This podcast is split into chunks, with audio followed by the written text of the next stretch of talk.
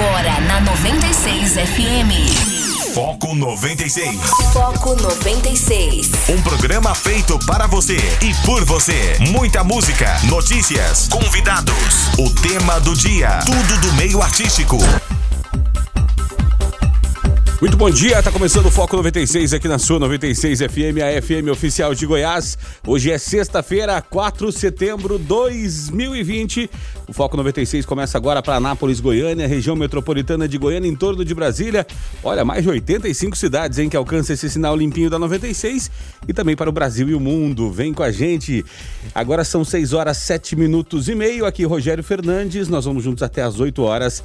E além de Rogério Fernandes, você também ouve Guilherme Verano. Bom dia, Guilherme Verano. Bom dia, Rogério. Bom dia, ouvintes do Foco 96. Chegou a sexta-feira, é, final de semana de feriadão, né? Segunda-feira, feriado da independência do Brasil. Será que somos totalmente independentes mesmo? De fora ou aqui dentro? Bom, enfim, né? Isso é uma, uma discussão que a gente te- sempre tem que repensar, né? Mas se você puder ficar em casa, se você tiver que sair, de qualquer forma, tome todos os cuidados, tá certo? E a gente espera aqui para fazer esse, esse foco 96 da sexta-feira. Sejam bem-vindos. Tá certo, e começando então com os nossos destaques, né? Hoje é sexta-feira, 4 de setembro e ontem, né? é, Daqui a pouco a gente vai falar mais a respeito, né, da questão da reforma que foi apresentada, né? Reforma administrativa, né? Com relação ao governo também, Guedes proibiu a equipe econômica de falar comigo. Quem disse isso? Maia, presidente da Câmara, disse que que seu interlocutor agora é Luiz Eduardo Ramos, ministro da Economia, não foi a entrega da reforma administrativa. Também pesquisadores descobrem que cão cantor, um cão cantor na Nova Guiné não está extinto. Olha, essa notícia pode mudar o seu dia, tá? É, até porque hoje, sexta-feira, né, a gente tenta trazer um programa mais leve para você. E também hoje nós vamos falar no programa, Guilherme Verano e ouvintes, é, com é, é, a gente do PROCON, né? Pedro Henrique Fonseca Bernardes, vice-presidente da Comissão de Direito do Consumidor da UAB e coordenador do Departamento de Fiscalização do PROCON. Gente vai falar sobre é, preço no supermercado, né? Exportações elevam o preço de alimentos no mercado interno e pressionam a inflação. Guilherme Verano, o que mais tu destaca pra gente? No caso Gordiões, lá no Rio de Janeiro, vereadores barram o processo de impeachment contra Crivella. O placar foi apertado, Rogério, foi 25 a 23. Nos Estados Unidos, olha só o que, que o Donald Trump quer na corrida eleitoral americana. Ele volta a pedir que seus eleitores votem duas vezes. É inacreditável. Na prática, evidentemente, é ilegal, né? O- mas o presidente lá, lá, o Donald Trump, põe em dúvida a credibilidade da votação pelo correio. Então, vou votar duas vezes para poder garantir.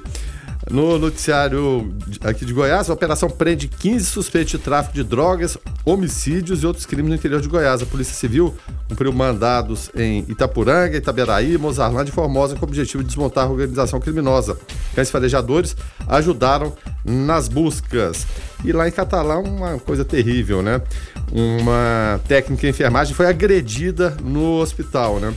É, segundo a servidora, o paciente foi indignado com o tempo de espera por exame. Três suspeitos foram identificados e um deles chegou a ser preso, mas pagou fiança e foi liberado. É a intolerância humana. Aí você descarrega no na, na sua frente. Realmente lamentável. Mas vamos seguindo em frente, a vida continua e vamos é, esperar aqui que vocês interajam conosco e, claro, discutam e debatam um debate saudável e tranquilo. 994-34-2096, vem com a gente, o foco tá começando. Foco 96. 6 horas e 13 minutos, esse é o Foco 96. E policial militar é preso suspeito de matar amigo de infância com cinco tiros aqui em Anápolis. Segundo a Polícia Civil, um vídeo registrou a fuga do policial. Corpo de Washington Vinícius, do Egito, de 20 anos, foi encontrado em um lote baldio no mês de agosto. Que história cavernosa, Guilherme Verano. É, cavernosa, mas ainda bem que foi solucionada, né, Rogério? Na verdade, é, e, e muita gente, quando começou esse processo todo de Big Brother, no mundo todo, todo mundo é visto o tempo todo, né, em relação a redes sociais, todo mundo interage, conversa com o mundo todo. É, houve o quê? Colocação de câmera- câmeras na- na- nas ruas das cidades do Brasil todo. Né? Em Anápolis também não é diferente. É, e no primeiro momento muitas pessoas, não, porque isso aí vai invadir minha privacidade. é, tinham outras né, ideias, inclusive, para multar as pessoas que estavam né, estacionadas em locais indevidos, sem usar cinto, ou, ou, seja, fiscalizar tudo e todos ao mesmo tempo. E com o passar do, do tempo e, com tudo que acontece, é, as pessoas vão se acostumando com aquela situação e meio que, que, ignoram, já não, já não se importam com isso. Então, vários flagrantes são feitos na vida cotidiana e crimes também, situações de trânsito, e elas ajudam muito a solucionar, Rogério. Então, é, existe sim essa importância, é, elas são aliadas, sim, do poder público. Eu acho que as pessoas preferem que seja dessa forma do que de repente não ter. Né? É. Não, não, não tem. Vão tirar isso tudo porque está invadindo a privacidade das pessoas. Já que é dessa forma e é para ajudar, um crime desse que é solucionado já, já justifica o investimento. Então, houve tudo isso e a gente fica, fica pensando assim, né? É, como tem bandas podres em todas as profissões, lamentavelmente, né? Mas ainda bem que são, são minoria. E acontece a situação trágica dessa, né? De amigos de infância. Aí, que amizade é essa, né? Um matar é. o outro. E nenhuma desculpa que se dê justifica. Não, não adianta. Mas ainda bem que foi elucidado. O amigo da onça. Foco 96. Esportes.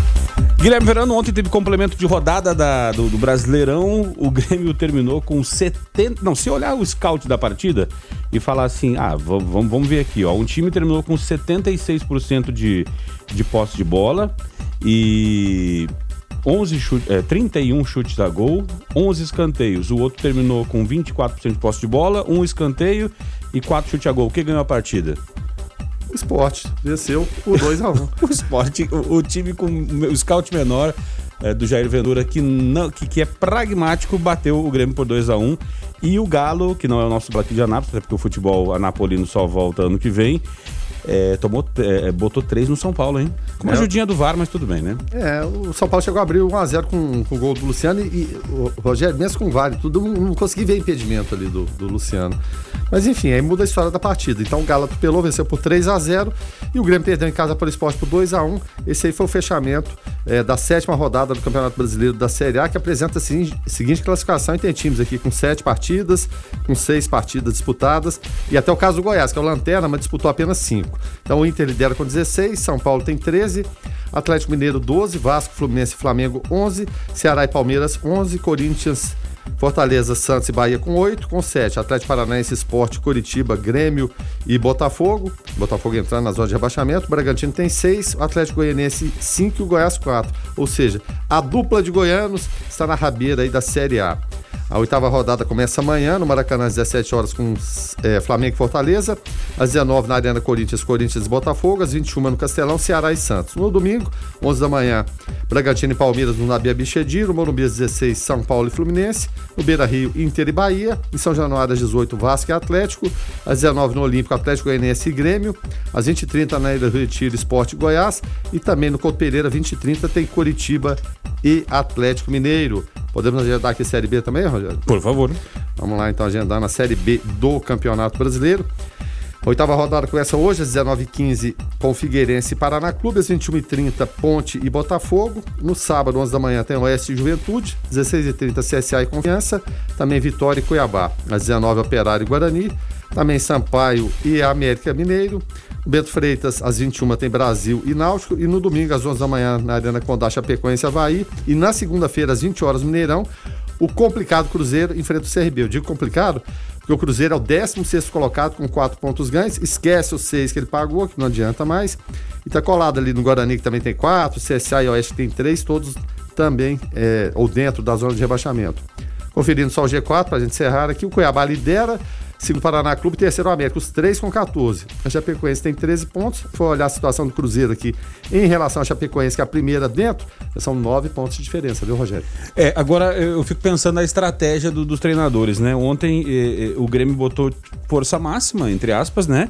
Para poder ganhar em casa e trazer os reservas aqui para Goiânia, né? Na próxima rodada, para jogar contra o Atlético Goianiense. O que, que aconteceu? Perdeu com os titulares em casa como é que põe agora time reserva contra o Atlético Goianiense aqui, sendo que o Grêmio está em 16 lugar, tudo bem que tem um jogo a menos, mas em 16 lugar, uma, só uma posição frente ao Botafogo, que é o primeiro na zona de rebaixamento, com os mesmos 7 pontos do Botafogo, que está na zona de rebaixamento.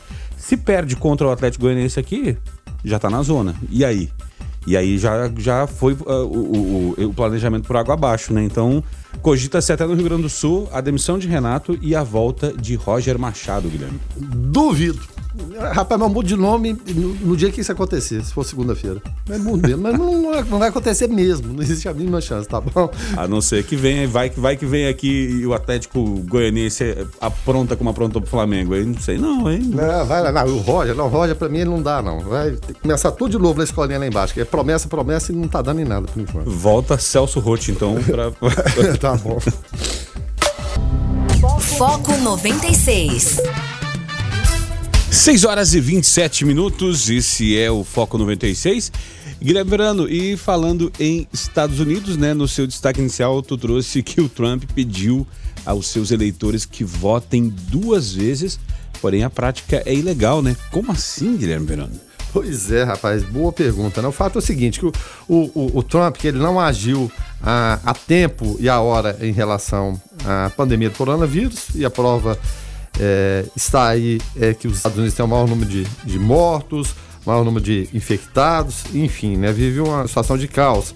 A expectativa em relação à eleição do dia 3 de novembro, quando começou o ano, era o quê? Os Estados Unidos com a economia forte, num nível que não se via há décadas, duas, três décadas, e isso aí turbina qualquer eleição. Por mais maluco que o Trump possa parecer para a gente, é claro que o eleitor americano tem uma fatia que o adora e gosta dele, de fato, é, e são motivados a ir nas urnas onde um país é, não é, é, o voto não é obrigatório.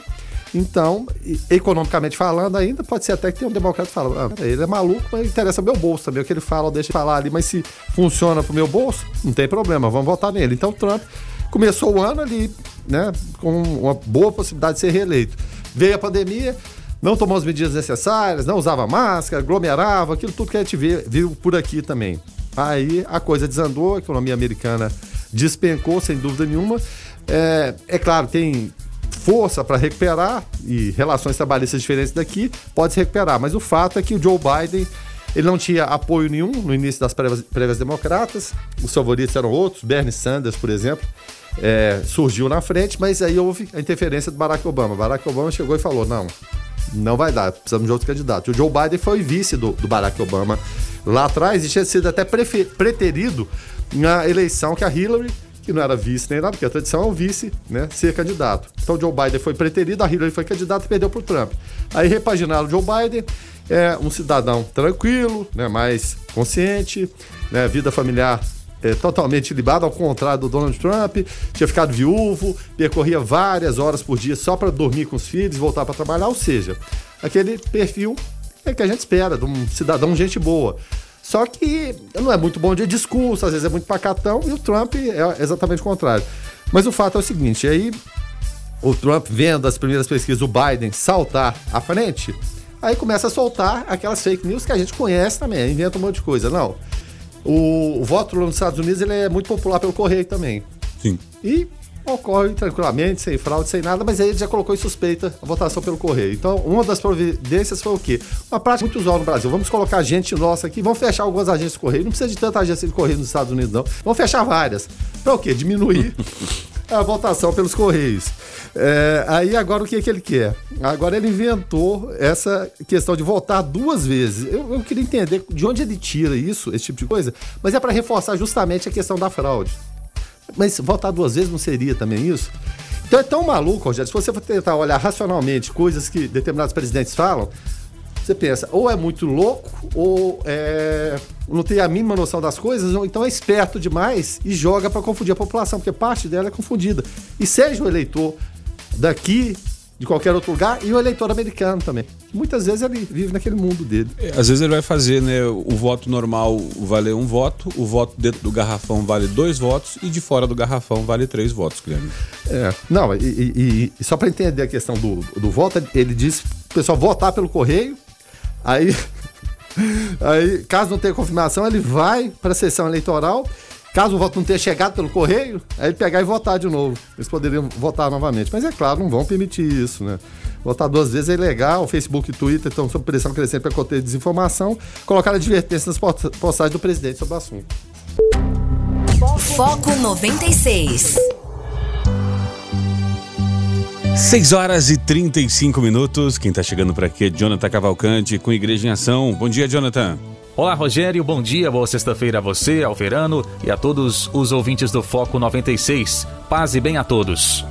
O núncio apostólico no Brasil, Dom Giovanno Dianello, entregou no dia 1 de setembro ao secretário-geral da Conferência Nacional dos Bispos do Brasil, a CNBB, Dom Joel Portela Amado, 100 macacões e 100 medidores de temperatura digital enviados pelo Papa Francisco por meio da Esmolaria do Vaticano para contribuir com a prevenção de contágio do novo coronavírus no Brasil.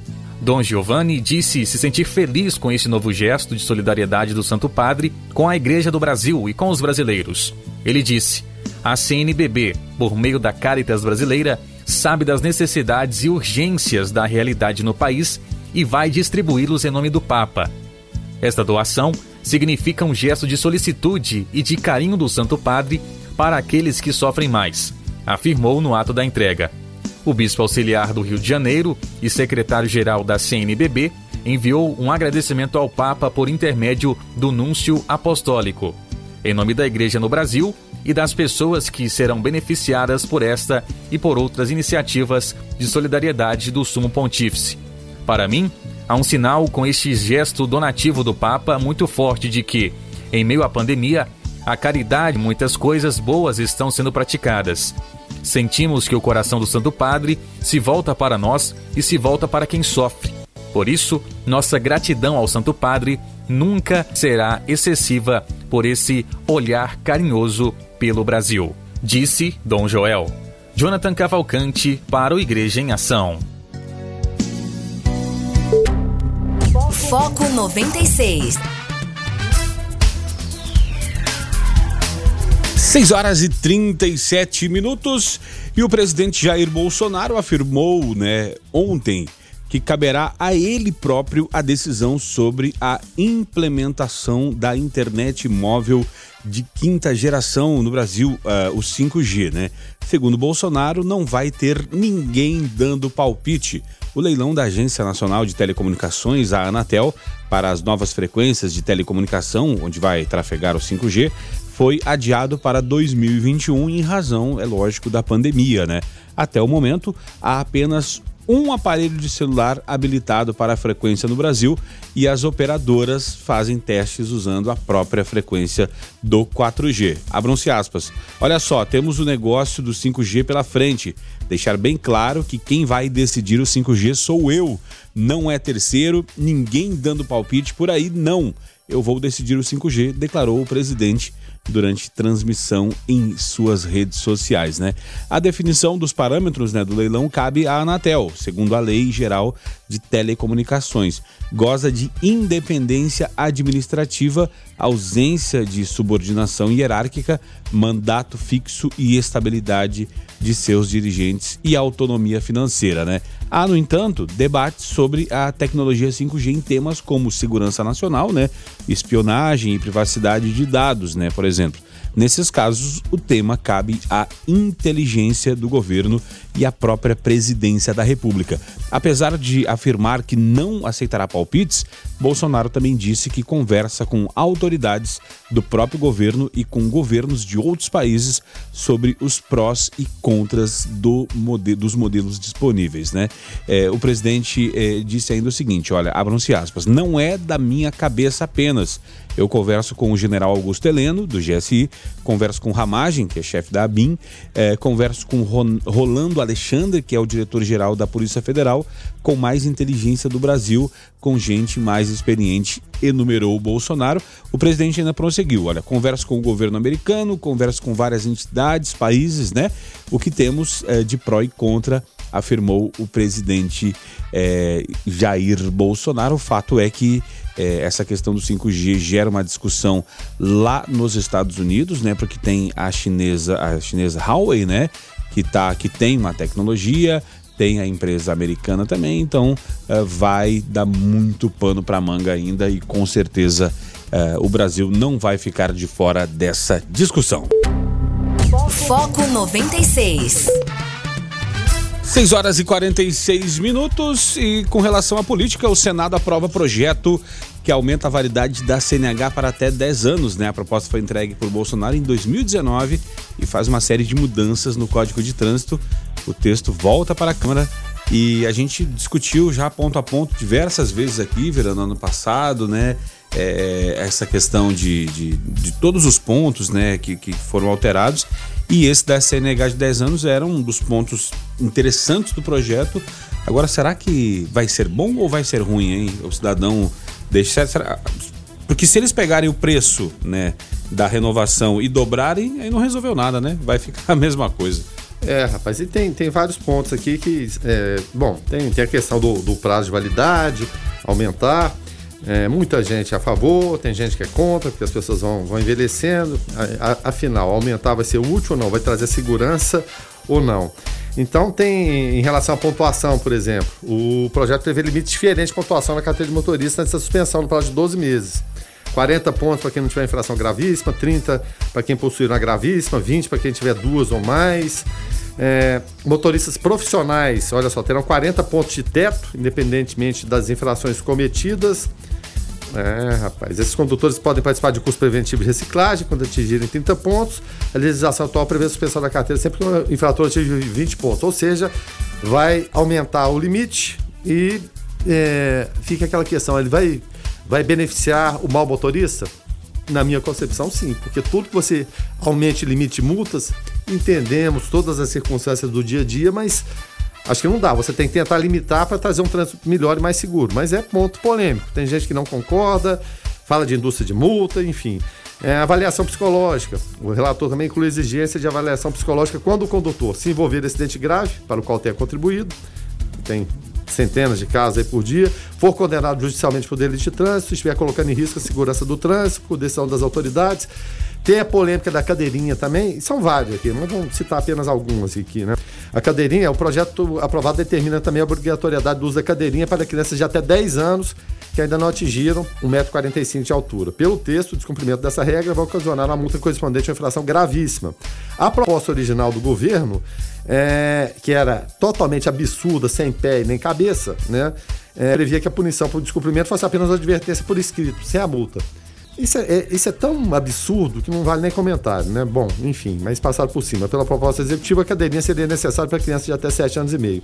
E para finalizar aqui, exames toxicológicos, o texto mantém a obrigatoriedade de exames toxicológicos para motoristas, categoria C, D e E, fizeram a renovação da CNH. O fim da obrigatoriedade do exame era um dos pontos mais polêmicos do texto e foi alvo de críticas de parlamentares e entidades ligadas ao setor. Aí tem exame de aptidão, motos, recall também, das concessionárias, cadastro positivo dos condutores, né, que serão cadastrados, que não tenham cometido infração.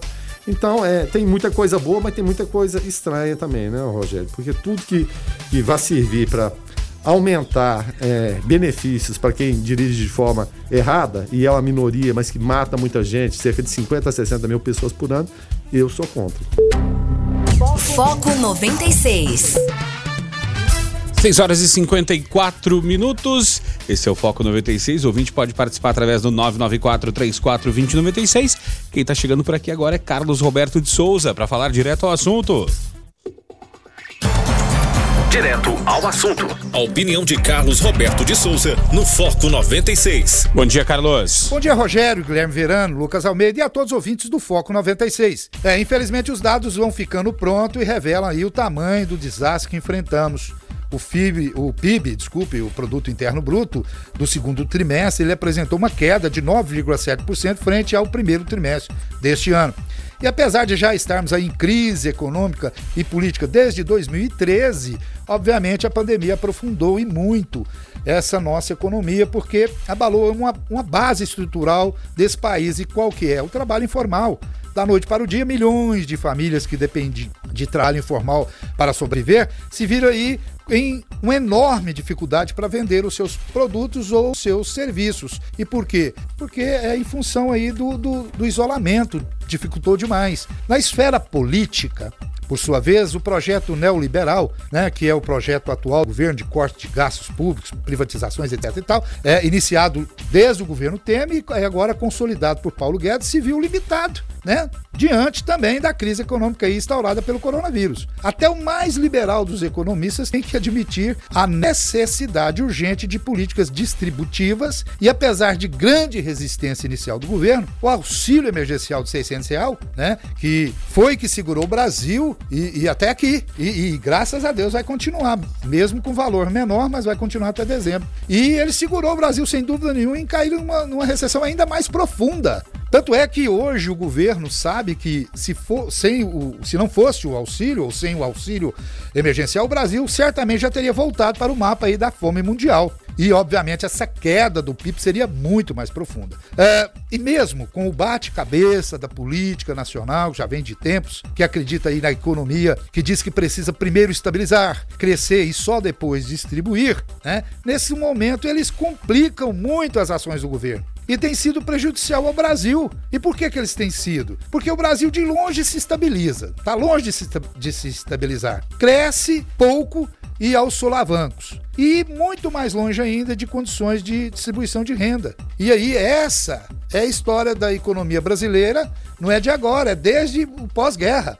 Nós não somos um país pobre somos um país extremamente desigual, né? De rendas distribuídas desigualmente. Daí a importância de um plano como esse, de um auxílio emergencial para dar um equilíbrio, pelo menos momentâneo, na situação. E precisamos sim de políticas de rendas básicas para que os mais pobres possam ter a chance de reconstruir suas vidas. Sei que a conta para sairmos dessa crise não é barata, mas sei também que não é justo que só os mais pobres paguem por ela. Precisamos de tentar dar um crédito maior à pessoa que desenvolve um projeto social. Desenvolver um projeto que equalize, que distribua a melhor renda, não é crime, não pode ser considerado como política burra. Pelo contrário, é uma política inteligente, tanto é que o presidente, percebendo isso, já está até tirando suas vantagens, e deve tirar mesmo, políticas sobre isso, porque está entendendo o que o povo está precisando no momento. Fiquem todos com Deus, ademã que eu vou em frente de leve. Foco 96. Guilherme Verano, o Carlos falou do, do, do, auxílio emergencial, mas também falou que o auxílio vem por conta de uma retração econômica, lógico, causada pela questão pandêmica. Será que o bicho é tão feio assim quanto parece ser com relação à retração econômica? Oh. Ô, Rogério, tem hora que eu, eu me assusto e penso, tá terrível. Tem hora que eu, eu, escuto algumas falas de outros economistas, e é claro, evidentemente, cada um pensa de uma maneira diferente, cada um tem sua opinião, aí eu me animo mais um pouquinho. Mas partindo para o número real, que é o dos, dos números, dos dados, e não de projeções do que pode acontecer, o fato é que a, a participação do Brasil na chamada produção industrial mundial, ela nunca foi tão baixa. Aí tem os dados da, da CNI, que é a Confederação Nacional da Indústria. Olha só, a indústria brasileira foi responsável por 1,19% de toda a produção industrial do mundo no ano passado. 1,19%. Aí o que, que representa esse número? É o pior nível desde 1990, ou seja, 30 anos atrás. Essa, essa, essa pesquisa ela começou a ser feita há 30 anos atrás. E o Brasil regrediu 30 anos essa história, se for analisar friamente. Ainda tem mais. Segundo esse estudo, o Brasil estava entre as 10 maiores produções industriais até 2014, que justifica o seu PIB. O Brasil está sempre ali, entre os 10 primeiros. O Brasil chegou a ser oitavo, almejava ser sétimo, sexto, que, que o valha, né? Porque o Brasil tem muito, muito de comércio informal que em, em alguns outros países não é tão grande como aqui. Porque se, se estima que o, o comércio informal seja quase tão grande quanto a economia formal. Então, o Brasil Caso formalizasse tudo isso, poderia dar um salto. Mas enfim, vamos colocar lá oitavo, que seja, nono, mas o Brasil estava sempre entre os dez primeiros. A partir de 2015, aí veio aquela recessão de governo Dilma, aquela coisa toda, começou a cair. E chegou a 16 em 2019. 16, Rogério. É, é, é, pouquíssima coisa. Vamos pegar a, a Califórnia, que é o estado americano, ela produz mais riqueza que o Brasil sozinha. Ah, tem Vale do Silício, tem aquelas grandes empresas lá, mas é um estado americano. A Califórnia, se fosse um país, ela seria a sétima ou oitava economia do mundo. Se é que poderia subir mais um pouquinho. A maior indústria do mundo, adivinha qual que é? É da China. Olha só, a China, ela responde por quase 30% de toda a produção industrial do, do, do mundo. Ou seja, vamos, vamos, arredondando 30 vezes a do Brasil, 20 e tantas vezes a do Brasil, a diferença é muito grande. População da China é sete vezes maior que a do Brasil, a produção industrial vai ser 25 a 30 vezes maior, enfim. E dos Estados Unidos, já foram o grande líder na história toda, a fatia arredondando aqui é de 16%. Então, na frente do Brasil, você tem, além da China, dos Estados Unidos, Japão, Alemanha, a Índia entrou aqui, Coreia do Sul, Itália, Itália que vive em recessão, produz mais que o Brasil, França, Reino Unido, Indonésia, México, Taiwan, Rússia, Espanha, Turquia. É uma vergonha, tem que mudar, tem que mudar. A gente precisa de auxílio emergencial, esse colchão é fundamental, mas precisamos pensar também no, no longo prazo. Dar essa sustentação e abrir, ter novas ideias em relação à privatização de fato, do que é interessante, do que é possível, viável e, e privatizar de forma decente, é bom que se, se frise, e fazer as reformas necessárias. Caso contrário, vamos continuar andando para trás, Rogério. Foco 96. Abrindo agora a segunda hora do Foco 96, seja muito bem-vindo, tá? Você que chegou agora por aqui, seja bem-vindo. Nós vamos juntos até as 8 horas da manhã. Aqui, Rogério Fernandes, Guilherme Verando, nosso produtor Lucas Almeida, e a gente vai levando notícia, informação e música boa para você até as 8 horas da manhã. E agora, nesse momento, o assunto é. Goiás em Foco. Em Foco. Abram-se aspas para uh, essa enfermeira. Tive medo, mas não vou desistir da minha profissão. Fecham aspas, diz técnica de, em enfermagem agredida em hospital de Catalão. Segundo a servidora, Guilherme, eh, paciente ficou indignada com o tempo de espera por exame. Três suspeitos foram identificados e um deles chegou a ser preso, mas pagou fiança e foi liberado. Que história, hein? História lamentável. Rogério. Entendemos a situação. Quem nunca passou por uma situação dessa de, de espera e ficar irritado, seja no banco, na fila de mercado, mesmo no hospital, como, como esse caso. Mas isso nos dá direito a agredir a pessoa. Tá, tá ali trabalhando e não depende dela, muitas vezes, o processo. Não depende. Né? A coisa não acontece se tiver outra pessoa na, na, na ponta. E a gente sabe que hospitais são complicados, e hoje em dia mais complicados ainda. Então, o que leva as pessoas a acharem que podem agredir? Entendemos o tempo de espera. Demorado não deveria ser assim. As pessoas deveriam ser atendidas a, a, a tempo e a hora. Mas daí agredir a pessoa, você pode questionar, você pode inquirir, às vezes até palavras mais ásperas podem surgir no meio do caminho. Mas partir para a agressão né, da Valmira, por exemplo, de 51 anos, lá em Catalão, não dá, né? Não, não se justifica. A secretaria disse que está acompanhando a situação. Ela estava trabalhando no hospital de campanha de Catalão, sabe-se lá em que condições, em que situação né, do, do, dia a dia, porque muitas vezes a gente esquece também, e falando especificamente da área da saúde, as outras também têm estresse, mas a área da saúde é muito estressante, Rogério. Você lida ali com, com morte, com sentimentos de pessoas o dia todo. Então aquela pessoa que está ali também, ela sofre. Ela sofre com seus problemas que tem em casa, muitas vezes tem que deixar, as, muitas vezes está num ambiente de risco, um ambiente que é de estresse e que as pessoas chegam lá para tentar resolver problemas. É diferente de uma, de uma, loja, quando a pessoa vai comprar, vai querer alguma coisa, um ambiente mais agradável, mais tranquilo e que mesmo assim surge estresse. Imagina no hospital. Então, isso aconteceu, a mulher reclamou, né, se irritou com a demora do resultado do, é, do exame e passou a, atacá-la, né? Foi puxada de cabelo, empurrada contra o biombo. Aí o pior ainda, dois valentões, eu chamo sempre de valentões porque são valentões na hora que estão eh, diante de pessoas mais fracas, geralmente mulheres, né? O pai o esposo da paciente agredindo com socos e pontapés. E como que vai preso e paga fiança e solta esse tipo de agressão? Não tem que soltar, não tem que sair. Nossa legislação é frouxa, é fraca, né? E mais frouxa ainda quem faz esse tipo de atitude contra a mulher ou contra qualquer pessoa. Ela teve a mão luxada, a gente tá vendo as fotos aqui, hematoma na cabeça, é, e, e, e, os três ainda saíram do hospital quebrando prata cozinha dos funcionários, derrubaram documentos pelo chão, ameaçaram de morte. Disseram que só não matava porque não estava com a arma ali. E aí, tá na rua e tá solto? Bom, enfim, fica lá para Catalão resolver, né? É, o delegado Wagner Sanches diz que eles vão responder por crime de lesão corporal, dano qualificado, ameaça e desacato. Beleza, mas em casa, né? Os três ainda não foram ouvidos, será marcada uma data para que eles prestem depoimento, até porque estão com suspeita de Covid. Enfim, é lamentável, muito triste. Olha, a gente tem muito motivo para estressar, mas não podemos descontar nos outros. A gente tem que pensar duas vezes no dia a dia e tentar segurar, frear na hora que isso acontece. Foco 96. 7 horas e 12 minutos. Esse é o Foco 96. E agora, Guilherme Brandão, vai falar de um assunto que nós falamos nos destaques lá na primeira hora, na abertura do programa uma coisa que está impactando demais né, no bolso da gente, né? Porque vamos falar de preço nos supermercados, tá? É, as exportações do agronegócio vão muito bem, né? A demanda está tão aquecida que o país vende tudo o que consegue colocar no mercado externo, né? As vendas de alimentos é, tão aceleradas, porém, estão elevando os preços internos das matérias-primas e começam a pesar forte no bolso do consumidor brasileiro, né? Para tratar do assunto, a gente vai falar agora com Pedro Henrique Fonseca Bernardes. Ele é vice-presidente da Comissão do Direito do Consumidor da OAB Anápolis e coordenador do Departamento de Fiscalização do PROCON. Já teve várias vezes conosco aqui no programa. Pedro Henrique, bom dia. Seja muito bem-vindo aqui ao Foco 96 da 96 FM. Bom dia, bom dia. Agradecendo o convite mais uma vez. É, dizer que o PROCON está à disposição para esclarecer as dúvidas dos consumidores.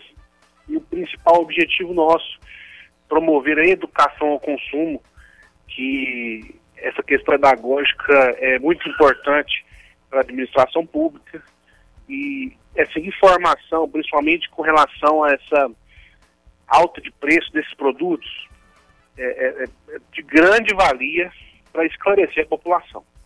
Tá certo. Guilherme Verano, por gentileza, a primeira pergunta ao nosso convidado, Pedro Henrique. Pedro, é, bom dia, prazer mais uma vez é, falar com você. E a, e a, presença de vocês é sempre muito, muito importante. É, falamos aqui de exportações do agronegócio muito bem, então o produtor, de vender aqui, vou vender lá fora, que é em dólar, né? É, é muito melhor para mim. Mas existe algo já visto pelo PROCON como fator determinante, justificamente, o, aumento desse preço, além disso que a gente falou, de exportações, de privilegiar o mercado externo, ao invés do nosso mercado aqui? Bom dia. Bom dia. É, olha, é muito importante a gente frisar de que a alta do dólar, né, é, a importação, a, a, exportação desses produtos da chamada cesta básica, é, tem aumentado consideravelmente isso, claro, reflete no bolso de nós consumidores, aqueles que adquirem o produto como, como destinatário final. É, automaticamente, o brasileiro, se ele vende a saca de arroz a X e lá fora existe a proposta de X mais 2, é, é, é, o empresário visando aí o lucro, ele, ele ele realiza essa venda para o comércio exterior. Agora, eu acho que seria muito importante alguma política, política interna, né, do Brasil, para tentar dar uma freada nisso, tentar dar um incentivo para que esses produtos não saiam em grande quantidade para exportação e que consigam abastecer o mercado nacional, sem, claro, afetar tanto o bolso do consumidor, né? Agora, é, a gente, é, quem conhece o Pedro já, já viu, né, é, Guilherme Verano, sabe que não é um, um, um, fiscal, não é um agente, ele não é um coordenador do Departamento de Fiscalização do PROCON, só burocrático que fica atrás da mesa dando canetada. Ele põe o colete do PROCON e vai para a rua, vai para campo mesmo. Já vi ele por diversas vezes é, é, em ações do PROCON. É, eu pergunto o seguinte, Pedro, é, a pesquisa de preços em relação a, a supermercados, ela, ela tem acontecido? Com certeza.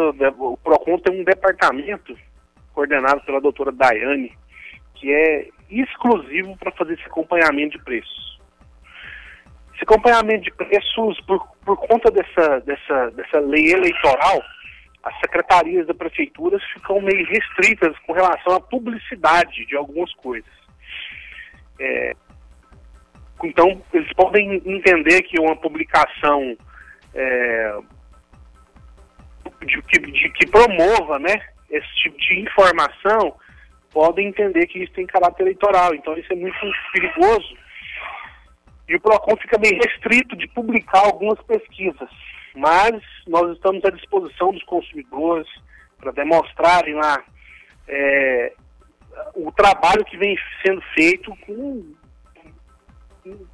elogios, inclusive, do Departamento de Pesquisa, porque eles acompanham diariamente esses, esses valores. E isso também reflete no trabalho da fiscalização, porque para nós é muito importante. A gente tem nessa pesquisa, a gente consegue filtrar é, e economizar, inclusive, tempo, porque já vai com o objetivo certo.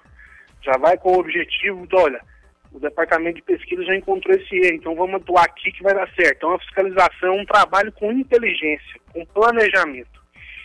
É, agradecendo desde logo meus fiscais, dizer que esse tempo de pandemia não é brincadeira, mas os nossos agentes fiscais estão na rua correndo risco, né? Todos nós, mas nós não podemos parar, não podemos deixar de levar a informação, a segurança na relação de consumo para o consumidor. É, com relação a ir para a rua, o Rogério falou, realmente eu, eu não consigo. Eu não consigo ficar atrás da mesa vendo as coisas acontecerem. Eu vou para a rua, é, tem uma determinação lá do nosso secretário, doutor Robson, que os fiscais estejam com a população, sentindo na pele aquilo que a população sente. E nós estamos em continuidade fazendo aí, garantindo o máximo que a gente pode a segurança dos consumidores com relação à aquisição desses produtos, principalmente cesta básica. Agora está tendo muita denúncia, o consumidor liga, olha, o mercado tal está pagando, está vendendo arroz de 29, mas a gente verifica que o mercado está comprando de 25, entendeu? 24, 25. Então o mercado também tem que ter o um lucro. Então é, o que eu quero deixar bem claro para os consumidores que nem sempre a culpa é do fornecedor direto, aquele do mercado, pegue-pague, do, do, do, do, mercado que revende para o consumidor final. Às vezes o problema é mais embaixo. PROCON estadual já vem buscando essas informações, notificando cerealistas, é, é, é, produtores, para fazer o levantamento de toda essa cadeia produtiva de preço e verificar se existe alguma abusividade ou sim no, do valor final desse produto. Estamos falando com o Pedro Henrique, né? Ele é coordenador do Departamento de Fiscalização do PROCON, também vice-presidente da Comissão de Direito do Consumidor da OAB Anápolis. O pessoal já está participando aqui através do 994-34-2096, já tem várias perguntas de ouvinte, inclusive a Márcia Alcântara por aqui, dizendo que está ouvindo atento ao programa de hoje, o tema bastante pertinente. É, Pedro, eu peço a tua gentileza de aguardar, a gente vai fazer um intervalinho comercial aqui de dois minutos e já já a gente volta respondendo a essas questões dos ouvintes. Pode ser, Pedro? À disposição, meu amigo. À disposição. Foco 96. São 7 horas e 22 minutos. Esse é o Foco 96, trazendo um assunto muito pertinente, né? Porque é o que impacta diretamente, e ainda mais agora, né, Verano? Hoje é muita gente recebendo hoje, né? Salários, né? As, as, as empresas com sensibilidade vão pagar hoje para não deixar o pessoal passar o final o feriado prolongado sem dinheiro, né? É, não pode, né? Um abraço aos nossos chefes, tá? Com todo carinho, sem nem nenhumas, nem segundas nem terceiras intenções, tá? Isso, nós estamos certos também. É, mas, justamente Justamente, né? Um abraço a todos. Agora, é, Guilherme, os mercados vão estar cheios hoje, o pessoal vai estar comprando por conta da, da questão, né, do tá recebendo dinheiro também porque é o feriado prolongado. Enfim, é, e, e, isso gera bastante impacto na vida das pessoas. E o pessoal está participando aqui, mandando perguntas muito interessantes, né? É isso. Vamos começar com uma que vem de Goiânia, o, o Pedro. A Shirley, sempre participa com a gente, é lá do Jardim Vila Boa. Ela pergunta o seguinte: neste momento pode-se fazer denúncias abusivas de preços pelo site do PROCON? Olha, no site do PROCON, ela é de Goiânia, né? Parece que você me disse aí. É de Goiânia. Pois é, o PROCON estadual tem os links lá deles, né? O PROCON Goiânia também, que é o PROCON municipal, tem a modalidade online. Né? No momento de pandemia, para evitar deslocamento de pessoas, né? Todos, a maior, grande, acho que todos, todos os PROCONs municipais aí disponibilizaram links, WhatsApp, se reinventaram, a palavra é essa. É, todos nós estamos tendo que se reinventar nesse momento para que consigamos prestar o serviço para a população. O PROCON Anápolis disponibiliza denúncias é, pelo WhatsApp, por telefone, e-mail, o PROCON Goiás também com certeza disponibiliza. Então ela procurar, pode fazer denúncia também pelo telefone 151, que ela conseguiria, que ela conseguirá que a sua denúncia seja uma denúncia respondida e atendida pelo, pelos PROCONs aí. Agora, Pedro, é, o, o, ouvinte questiona aqui o seguinte, né? É, tu, tu, vê que o assunto é tão delicado que o buraco é mais embaixo. É, lá, lá, atrás, na sua resposta, Pedro, tu falaste a respeito de, de o governo fazer algo, né? Às vezes para dar uma freada, para não para não ir tudo para fora, né? É, com relação à estratégia até de, de, de, nação, né? Um assunto de interesse nacional, né? E o, o doutor Pedro Henrique, que a gente fala agora, além de ser é, é, coordenador do Departamento de Fiscalização do PROCON, também é vice-presidente da Comissão de Direito do Consumidor da OAB aqui em Anápolis. E o Luiz Fernando, nosso ouvinte, pergunta o seguinte: é, a OAB, junto ao Ministério Público, poderiam provocar o governo a tomar medidas protetivas ao mercado interno? Até porque, para nossos representantes, isso é, deve ser novidade, né? Para eles não faz diferença se o preço dos alimentos é X ou Y.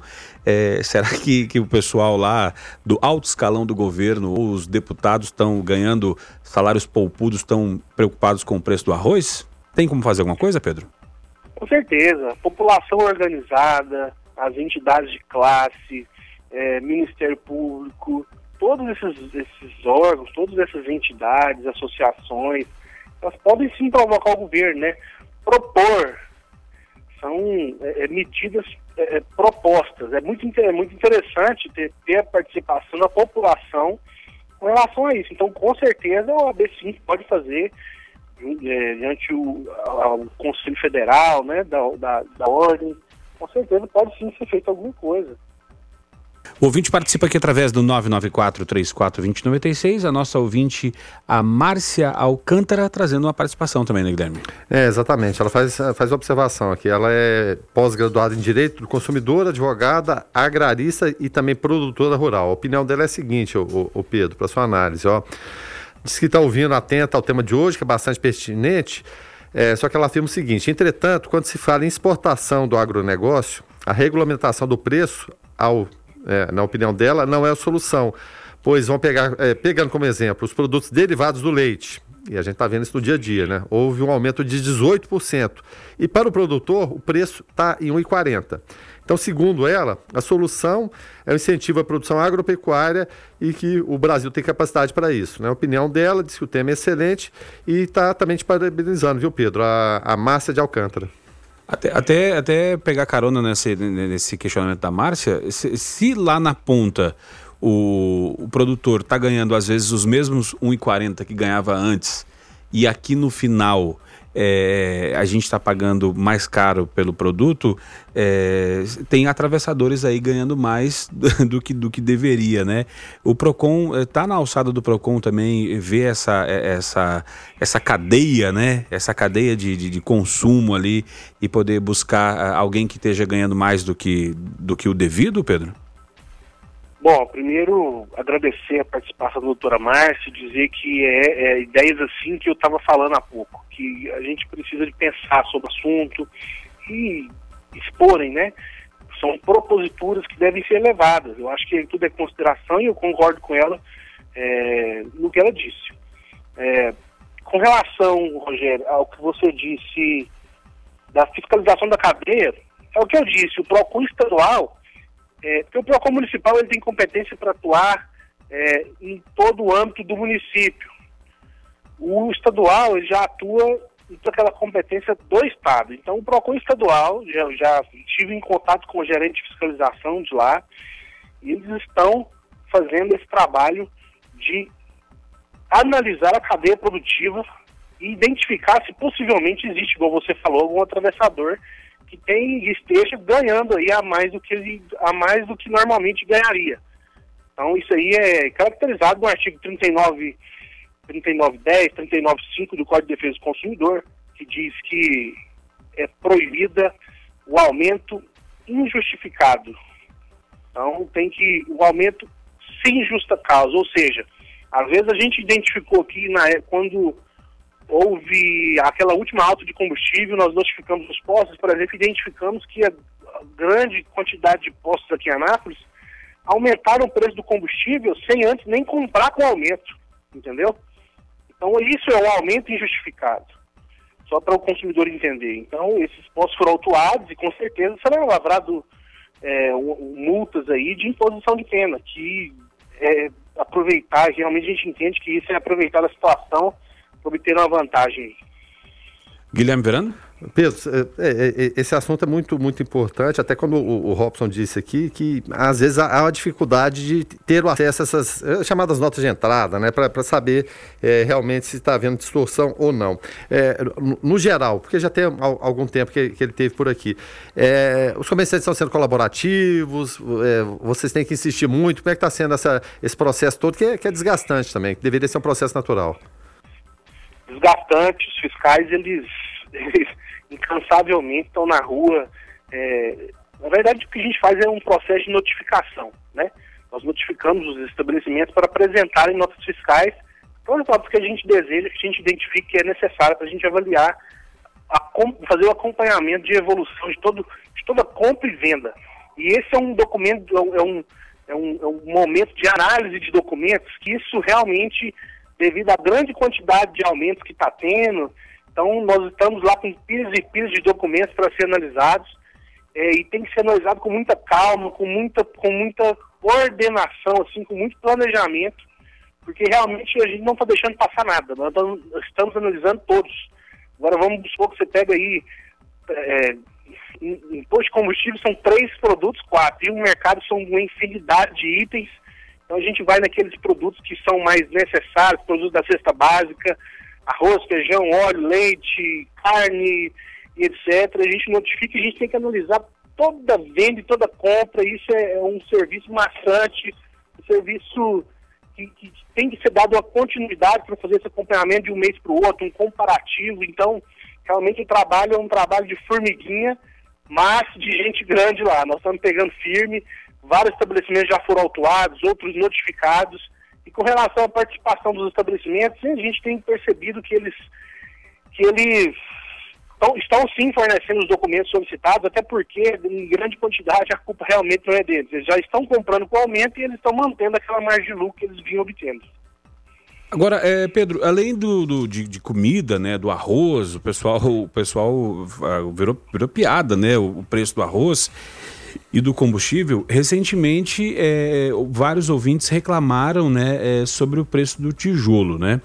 É, e aí o tijolo é, é forno, barro e mão de obra, né? É, meio que injustificável a, a, grosso modo, e dentro da minha ignorância do, do processo de fabricação de um tijolo, é, se, se, se, teria justificativa para um aumento desse. É, o PROCON é, é, de Anápolis já desenvolveu alguma ação de fiscalização nessa área? Está vendo isso? De fato, é justificável esse preço? Ou é, tem gente aí se aproveitando da oferta e da demanda, Pedro?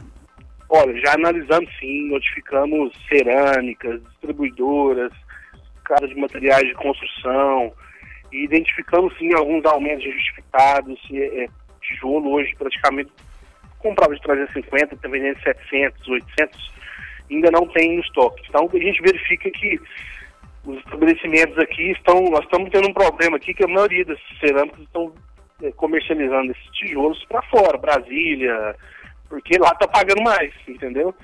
Mas é, é, é o acompanhamento desse preço é constante. Nós verificamos essa pandemia, apesar da uma certa crise financeira que, que, que, estamos passando aí, a gente verifica que construção civil deu um aumento significativo, é, tanto que pelo número de denúncias que a gente recebeu de de tijolo, algumas casas materiais denunciando cimento e etc. Então o PROCON tem vindo acompanhado, já foi instaurado é, alguns procedimentos de investigação preliminar, outras empresas foram notificadas para apresentar documentação e esses documentos serão analisados com certeza.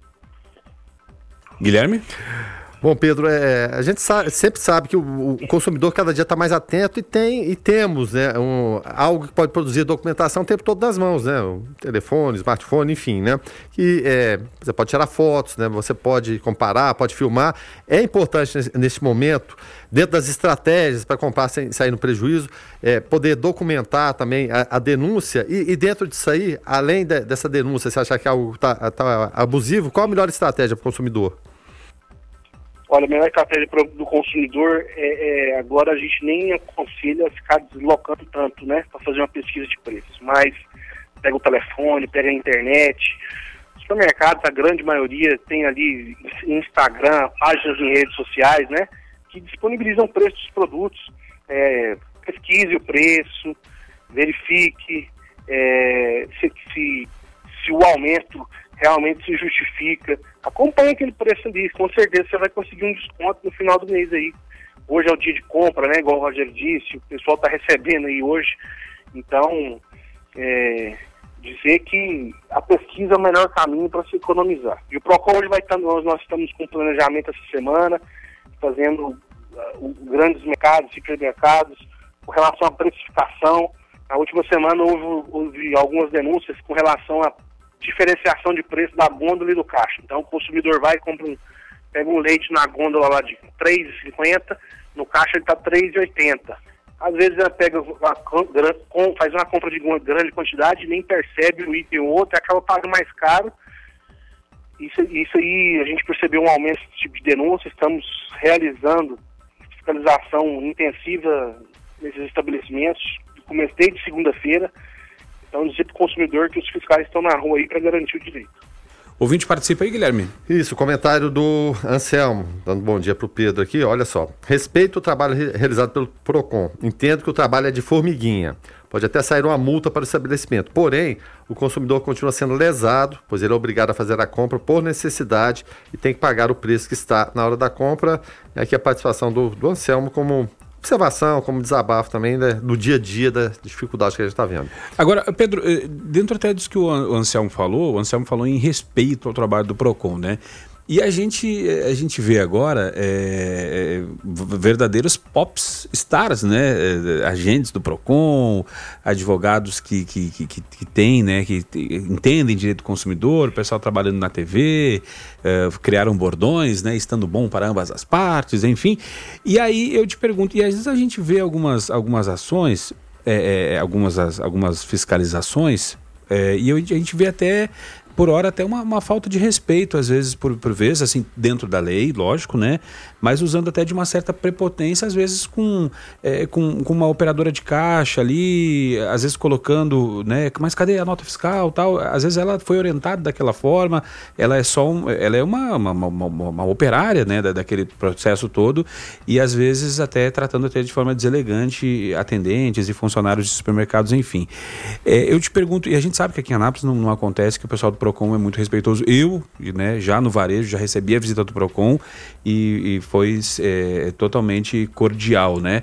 De forma, lógico, firme dentro da, da lei, mas totalmente cordial. Agora eu te pergunto, é, essas ações televisivas, elas ajudam né, é, o trabalho do PROCON ou criam até um, um certo medo, uma certa barreira para o trabalho de vocês lá no campo, Pedro? Rogério, é, isso é que pergunta. Eu te agradeço pela pergunta e oportunidade de falar sobre isso. É, nós estamos falando aí de um político que tem um, tem um programa de televisão e ele acompanha alguns agentes de fiscalização. E, no meu modo de pensar, é, é, o doutor Celso Russumano é um, é um excelente jurista, porém, a televisão tem, tem afetado um pouco. Eu falo com relação a. Eu acho um absurdo quando ele vai a campo com os agentes de fiscalização e ele quer coordenar aquela fiscalização.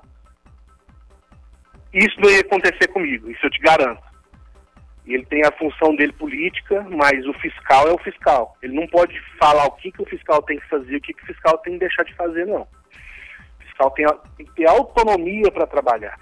Ali o que a gente vê naquelas gravações ali é que o fiscal fica rendido como uma marionete na mão dele. Então, eu, particularmente, eu acho isso um absurdo e com certeza isso gera alguns problemas de informação. Quando ele vai num supermercado, abre uma caixinha, uma caixa de fósforo, pega uma unidade do fósforo e obriga aquele estabelecimento a vender uma unidade, aquilo para mim é um absurdo.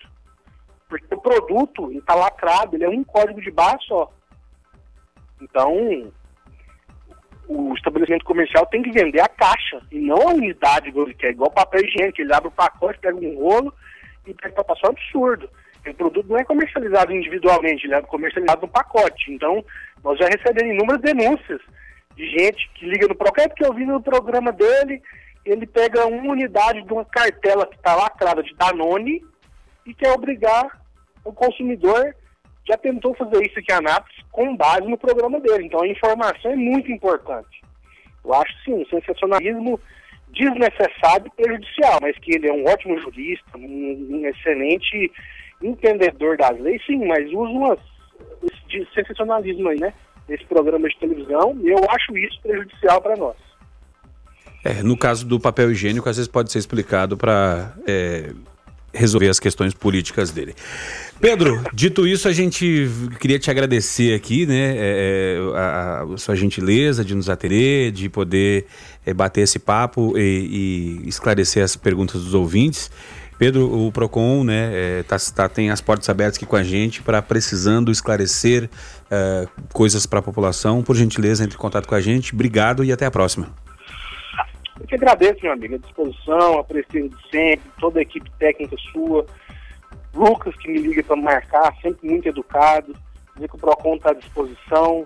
É, nós estamos recebendo denúncia pelo WhatsApp, recebe foto também lá com um formulário que é nota 10 que nossos estagiários lá elaboraram. É, 3902-1365 é o telefone do WhatsApp do PROCON para denúncia, atendimento e convido os consumidores aí, se tiver algum problema com relação à cadeia produtiva de consumo, que nos, que nos busque, busque informação, se tiver alguma dúvida pode ligar, estamos à disposição. É, o PROCON é a casa do consumidor, a casa da população, é, apesar desse deslocamento estar um pouco restrito, mas disponibilizamos aí meios que entrem em contato conosco para buscarmos auxiliar aí na compra. Tá bom? Então agradecer a todos, dizer que o PROCON está à disposição, muito obrigado. Um bom finalzinho de semana para todos, feriado. Deus nos abençoe. Foco 96. 7 horas e 51 minutos. Guilherme Verano, nós falávamos no bloco anterior com o Pedro, né? É, Pedro Henrique, que é coordenador de fiscalização do PROCON. E aí, Guilherme Verano, vendo essa notícia, que nós trouxemos tela no final do observatório de quarta-feira ali ao apagar das luzes, até porque não tinham mais informações ainda a respeito, tinha acabado de, de, de sair a notícia, é, mas agora a gente tem mais informações sobre ela e a notícia é a seguinte: olha só. Deputados aprovam isenção do ICMS, imposto, né? Na aquisição de armas de fogo e munição em Goiás. Né, foi aprovado por unanimidade em segunda votação, né? É, o projeto de lei número 2009/20 que autoriza o Estado a conceder isenção isenção de imposto sobre circulação de mercadorias e prestação de serviço, o ICMS, na aquisição de armas de fogo e munição por integrantes das Forças de Segurança Pública Estadual ativos e inativos de Goiás. É, aí eu te pergunto, Guilherme. O questionamento é o seguinte para você ouvinte e, e, também Guilherme Verano. É, estamos com os alimentos nas alturas o, o preço muito de, desses alimentos é, é, com a carga tributária altíssima, né? O ICMS também. A gasolina da mesma forma. Aí os deputados, né, vão e fazem esse projeto é, para isenção do ICMS para arma de fogo e munição. Nada contra a redução do ICMS para isso. Mas será que o governador não podia pegar e dizer, gente, espera aí, já que, já que eu vou tirar o ICMS aqui para arma de fogo e munição, vamos tirar também da gasolina, do arroz, do feijão?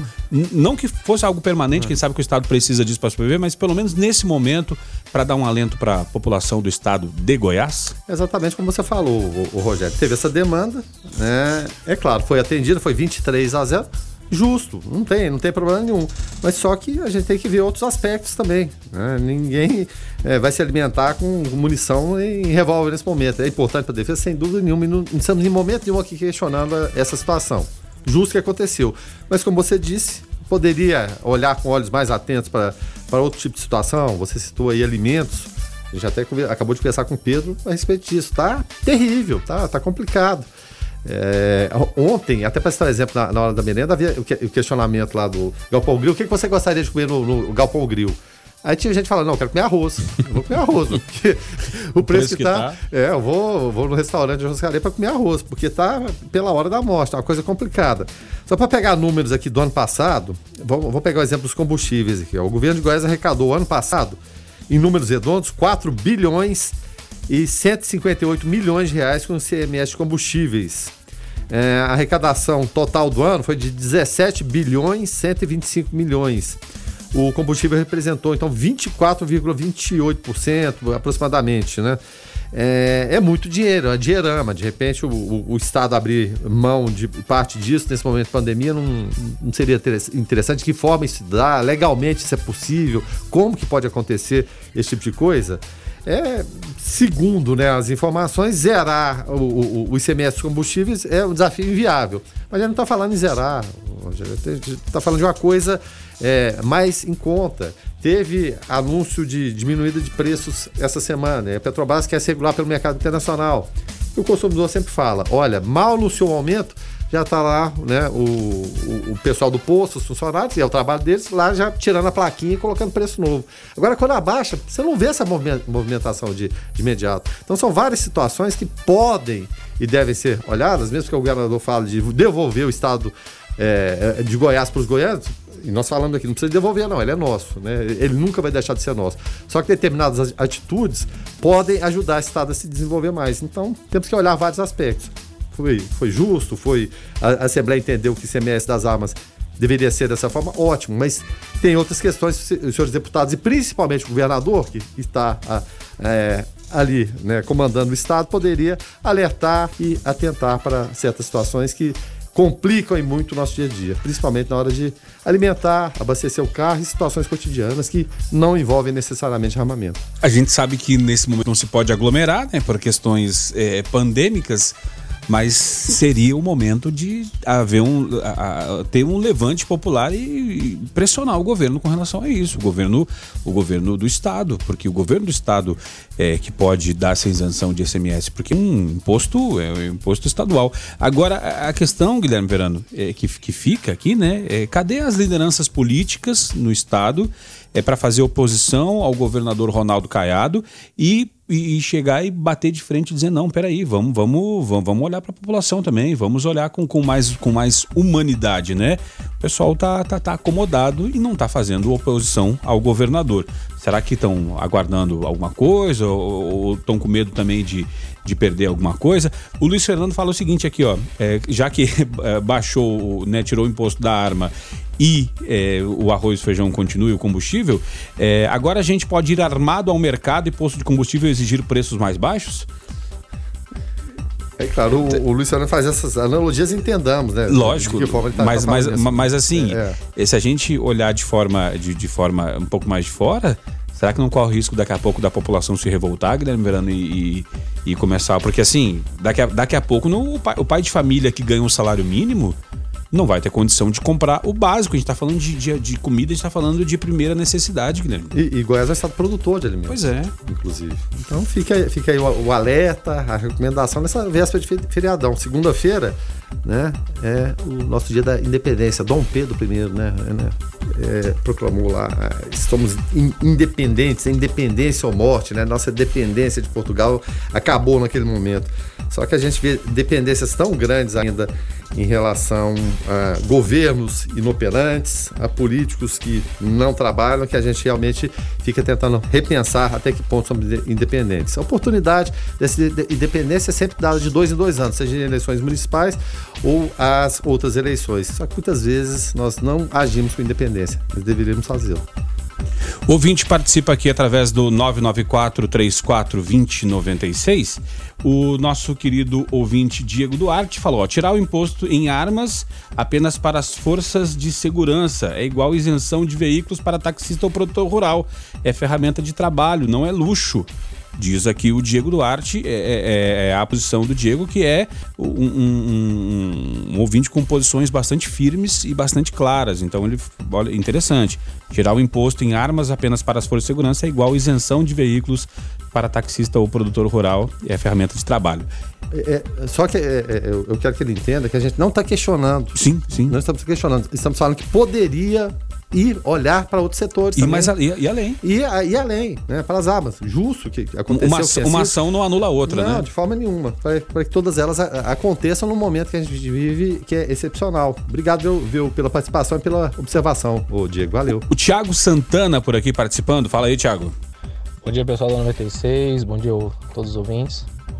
É, então, é complicado essa posição aí do, do governador aí, porque desde o início do mandato dele, está bem claro que ele quer favorecer, que ele quer fazer as graças dele para a área militar, né, para os policiais em geral, para os servidores da, da, da, segurança em geral. Dá a impressão que ele quer ter esse pessoal ali, como se diz, sempre apoiando eles para as atitudes dele. E como disseram, não é errado, é até bom. Né? Uma redução de impostos é sempre bom, mas eu creio que tem grandes prioridades no momento, a não ser essa. Valeu, Thiago. Obrigado pela tua participação aqui através do 994-34-2096. Mais ouvintes participando, mas infelizmente, que verando o nosso tempo estourou. Na sequência tem o David Emerson do DW no Hits 96. É verdade, mas agradecendo sempre a participação do ouvinte e, e assim, não, infelizmente não dá para gerar todos aqui que participam, mas toda e qualquer participação, sem dúvida nenhuma, é importante. Às vezes a opinião que um está mandando, ela vai de encontro ao que o outro enviou também, mas o importante sempre é participar e discutir, tá certo? Um abraço a todos, bom feriado e cuidado, juízo. Tá certo, a gente vai ficando por aqui e na segunda-feira é, é, feriado, né? 7 de setembro. E na terça nós vamos ter aqui o pessoal do Colégio São Francisco. A Nilvia mandou mensagem aqui, né? É, falou que na terça vai estar aqui com o Frei Ronildo falando sobre o mês da Bíblia. Então vai ser um programa muito bacana. Guilherme Verano, bom até mais tarde, né? E mais bom final de semana. É, mais tarde a gente está de volta aí para repercutir, é claro, as principais notícias, contando sempre com a participação de vocês. Tá certo. Vamos encerrar o programa então, tomar um café, porque o David abriu a porta ali agora para chegar no estúdio e vem um cheiro de café lá da Copa. A gente vai ficando por aqui, gente. Na sequência, David Emerson, o DW. Fiquem todos com Deus. Paz e bem. Esse foi o Foco 96. Um programa feito para você e por você.